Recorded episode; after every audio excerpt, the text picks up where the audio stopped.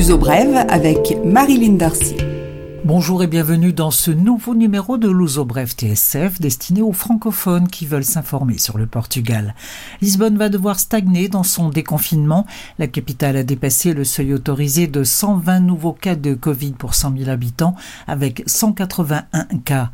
La capitale ne pourra donc pas bénéficier de la nouvelle ouverture du déconfinement qui vient de commencer.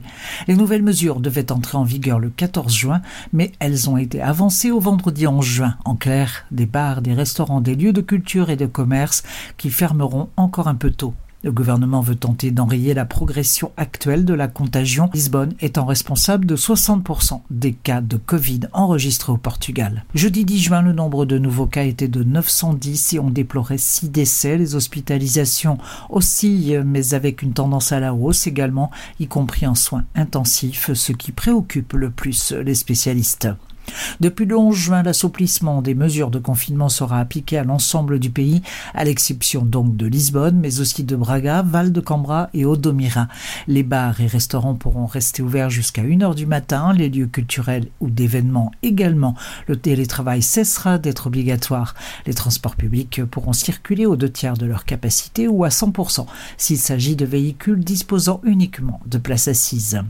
La stratégie de dépistage va être renforcée. Les entreprises de 150 travailleurs au même endroit devront tester systématiquement. Les tests seront aussi obligatoires pour les événements privés.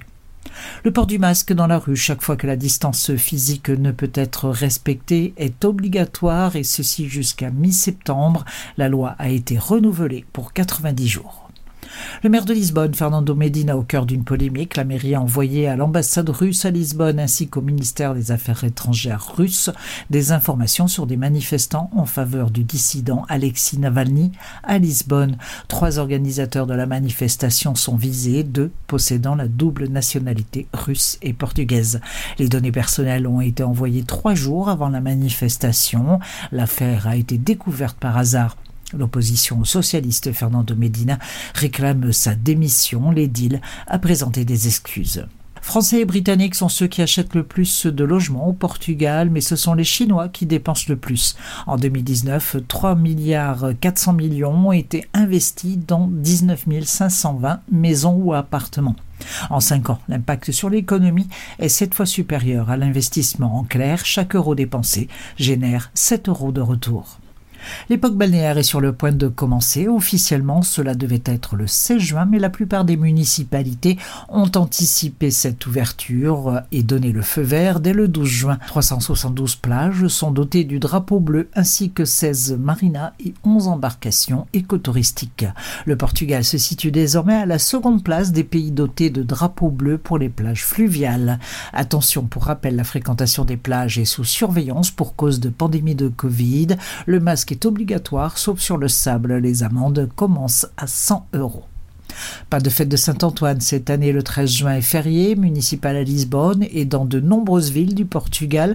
La pandémie a rayé de l'agenda le défilé des marches et les fameux arraials.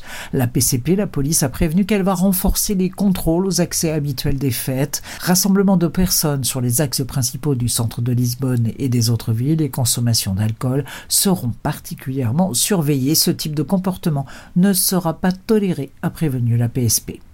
Début de la compétition de l'Euro 2020 de football, le championnat commence le 11 juin, prendra fin le 11 juillet. La France et le Portugal sont dans le même groupe, le groupe F, constitué également avec l'Allemagne et la Hongrie. Le groupe est dit de la mort. Entre les tenants du titre et les seconds, le match aura lieu le 15 juin.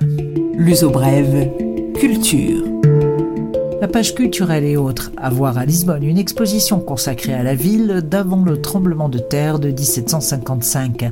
Viagem no interior da cidade, voyage à l'intérieur de la ville, est installée au musée municipal du palais Pimenta.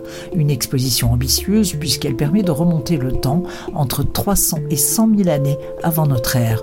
500 objets d'art ou du patrimoine racontent la passion pour ce coin de territoire au climat tempéré et aux fleuves généreux. La Lisbonne romaine et musulmane la récupération des pierres après les guerres et les conflits ainsi que les tremblements de terre. Une deuxième exposition du tremblement de terre jusqu'à l'exposition 98 prendra la suite. Le palais Pimenta se trouve à Arco de Segu, près de Campo Grande. À Lisbonne, toujours les débats du Palais Santos à l'ambassade de France. Ils sont de retour. Le prochain est prévu le 17 juin sur le thème de l'Afrique et l'Europe. Quel futur?